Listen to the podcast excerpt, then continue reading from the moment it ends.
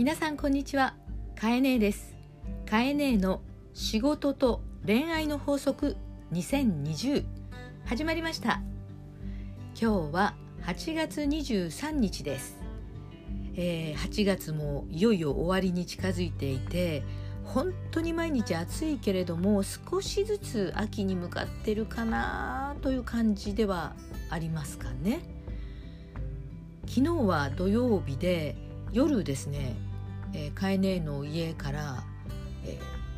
外側でドーンドーンと、まあ、大きな花火の音がしまして最初全然あの心の準備も予定もしてなかったのでなんだと思ったんですけども全国各地でえ昨日は花火が上がったのを、まあ、ご覧になった方または音を聞かれた方がおられるんじゃないでしょうか。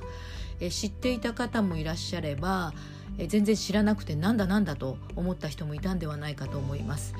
え昨夜ですね日本全国で28都道府県で、えー、66カ所一斉に花火が打ち上げられたそうです。えー、それもねあのすごいことですよね、えー、花火の街として代表的な大曲からですね、えー、エールを送ろうと花火師に。今年はお祭りがもうほとんどというか、まあ、皆無でそして花火師は今年大変ということで、えー、伝承文化をね残すためにもエールを送ろうということで、えー、大曲の花火師たちが中心となって、えー、クラウドファンディングでお金を集めまして1187万3000円。え見事達成し、えこれでですね全国の花火を打ち上げるということが、まあ、できたそうです。えー、3密を避けるために、えー、上げる時間とかも、えー、非公表で、えいつどんな風に上がるかとか何時に上がるかも、まあ、極秘のまま進められたということですけどもえそれでも嬉しいですよねやっぱり日本人って花火好きだなとなんかこう気持ちがあったかくなったかなと思いました。さあということで皆さんもうね、えー、状況的にはお仕事をもうせざるを得ない、まあ、経済を動かすということしかできませんので、えー、全国に広がっているコロナとはもう共に生きていくしかないということでお仕事してると思うんですけどもまあどうしてもですね環境が今変わっているのでイライラしたりとか家の中でもまた恋人同士でも思うようなこう付き合い方ができないとか、まあ、それこそねあのくっつくこともちょっと遠慮がちになったりとかね、えー、実際に子供との関わり方にしても、まあ、みんなマスクを持っていたりとかねえーと、とすごくこう神経を使いながら暮らすっていうことが日常になってきていますので。えー、そういう意味ではあのパワーバランス人間と人間のパワーバランスが崩れがちということがあると思います。今日はですね法則14パワーバランスというのがテーマです。パワーバランスというのはもうあの言葉の通りですね。どっちかがパワーが強いと相手がパワーがちっちゃくなってアンバランスになるとですね。えその関係をずっと持つとえ強い方はよりこう強くなってね、相手が弱いと思うとまあいたずらっ子というよりももうガキ大将もっと言うといじめというところに発展しがちなんですけどもえ自分が強い立場になるとより想像以上に強気になってしまってパワーをね、えー、より発散してしまうとそうするとやられる方は、まあ、いじめられっ子っていうような状態になるとよりそれが関係的に相手が、えー、強くなると自分も小さくなっていくとかより、えーと、手出しができなくなっていくとパワーが小さくなってなかなかそこがひっくり返らないと。え人間はそうするとですね大きなえパワーバランスが崩れているとえストレスを持ちます。で基本的には人っていうのは均等。やっぱり平等感とか同じ仲間というのは基本的にはパワーバランスがたとえ上司と部下または社長と社員え夫婦であってもですねどっちかのパワーがすごく強すぎるっていう状態でそうするとパワーが小さい方というのとこのパワーバランスがいつまでもひっくり返らずに同じままのエネルギーでいってしまいますと大きなストレスを結果として互いに持つ。パワーを持ってる方もイライラしていって、えーと、弱い者いじめをするっていうのは実はストレスをすごく発散してるわけですよね。でされる方も貯めていくからすごくストレスを貯めていくということでバランスの均等性が崩れていくわけです。えちょっと分かりやすいイメージで言うとパワーのバランスというのは基本的に崩れていくことが普通の日常に起こるのでそれを均等に取ろうとしながら生きていくのが人間です。えーと、身近なところで言うと、えー、陰陽陰と陽ですね。聞いたことありますか、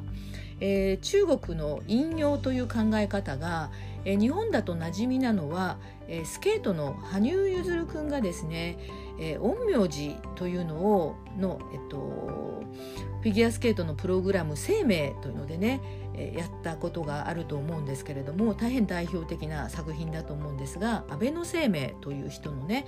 えテーマで、え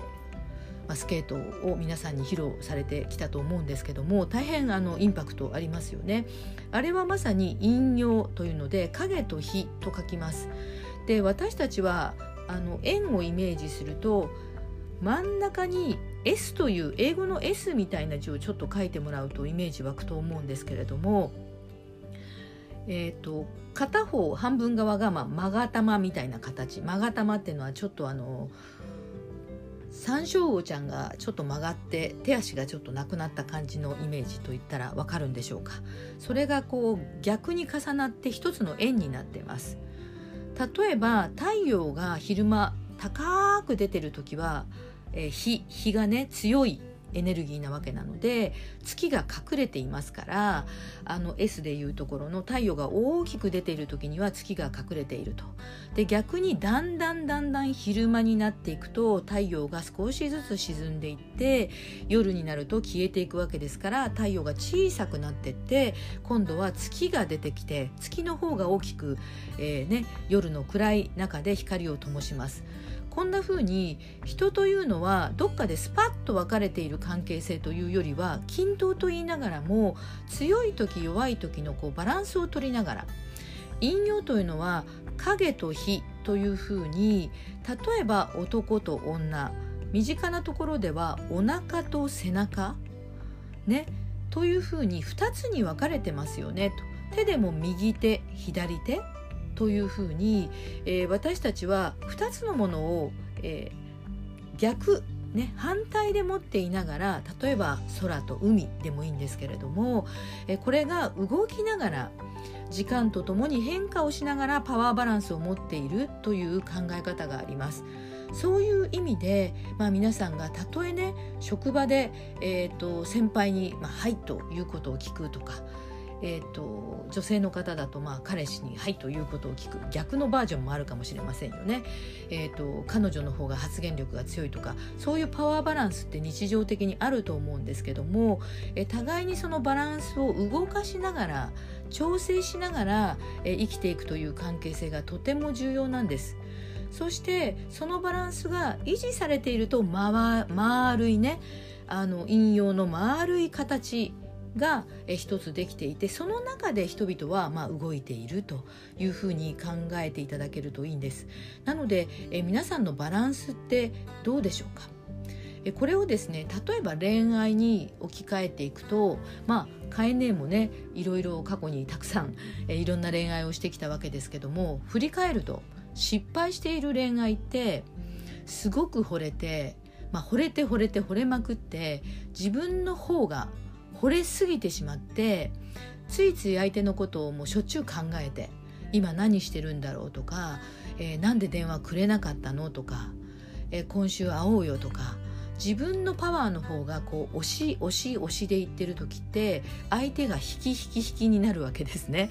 そして引けば引くほどこっちはもっと返してもらいたいからなんでなんでと戻ってきてもらいたいのでこちらに来てほしいのになんかより向こうに行くから意地になってまたもっと行ってしまうと。でこういう恋愛とかねほとんど失敗ですね。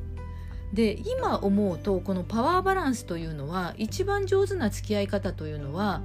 相手のパワーのバランスに合わせてなじませていくと、ね、さっきのあの引用の動きですね。相手がちょっと引き気味の時っていうのはこちらも少し相手のこの引き方のところに沿った形でねさっきの、え勾玉のイメージを感じてほしいんですけどその微妙なラインから先に踏み込まない。それをグッと押してしまってバランスを崩してしまうと相手が嫌がってもっとこう逃げてパワーバランスが崩れる。こういうことっていうのは結構やっちゃいがちなんですよね。なので相手の状況を見ながらなんでこんなに一生懸命言ってるのに返してくれないの？とかなんでここまで言ってんのに返してくれないくれないんだ？とかお互いにこう例えば相手がだんまりしている時にこっちが攻撃をしてしまってもっともっともっとってなるとこのパワーバランスがまあ崩れていく結果として余計にこのパワーバランスは元に戻れないということがまあ起こってくるわけなんですね。でそういう意味でまあ考えるとですねちょうど今あの「糸」っていう映画中島みゆきさんの歌だと思うんですけども、えー、須田将暉さんとね小松菜奈さんが、えー、主演で結構コマーシャルもしていますし映画館でご覧になった方もあると思うんですけど私はあの中島みゆきって天才だなと本当に思うんですけどもあのこの歌詞をちょっとイメージしてほしいんですけども、えー、縦の糸と横の糸という言葉が出てきます。縦の糸はあなた横の糸は私まあ、カエネ実はですね女性視点マーケティングというマーケティングの、えー、コンサル業をしているので、えこの言葉の意味もすごく腑に落ちたんですけども基本的に男性は縦の糸、まあ、前に向かってまっすぐ行くとあまり横を見ないと。周囲を気にするより前へ前へと次へ次へと行きがち。これがま男性性で横の糸例えばお友達と会話をするとか、まあ、コミュニケーションをしたいとか私のことを気にしてほしいと思いがちなのは女性の方で横の糸関係を紡ぎながら進みたがるのが女性なんですね。これを縦に行く男子に女子も縦に行ってしまったり女子の方が横に行っていて男子の方を横に引き込もうとしたり。もちろんこれはあの性差の話で言うと、まあ、ジェンダーにもいろんな考え方がありますから、えーと、今日は2つの話としてしていますけれども、えーと、あくまで今日私が伝えたいのは、まあ、バランスの話でして逆もあると思いますけれども、えーとどちらにしろこの中島みゆきの糸の話はですね縦と横の糸がちゃんと編まれていてどちらが引っ張りすぎるとかどちらが緩みすぎると布が仕上がらないっていう歌なんですよね。でお互いのちょうどいい強さのバランスで編んでいくと美しい、まあ、布が仕上がりますよという歌です。え歌詞の一番最後に縦の糸はあなた横の糸は私会うべき糸に出会える人は幸せとまあ呼ぶんですよという歌詞になっていまして幸せも幸福の幸ではなくて、え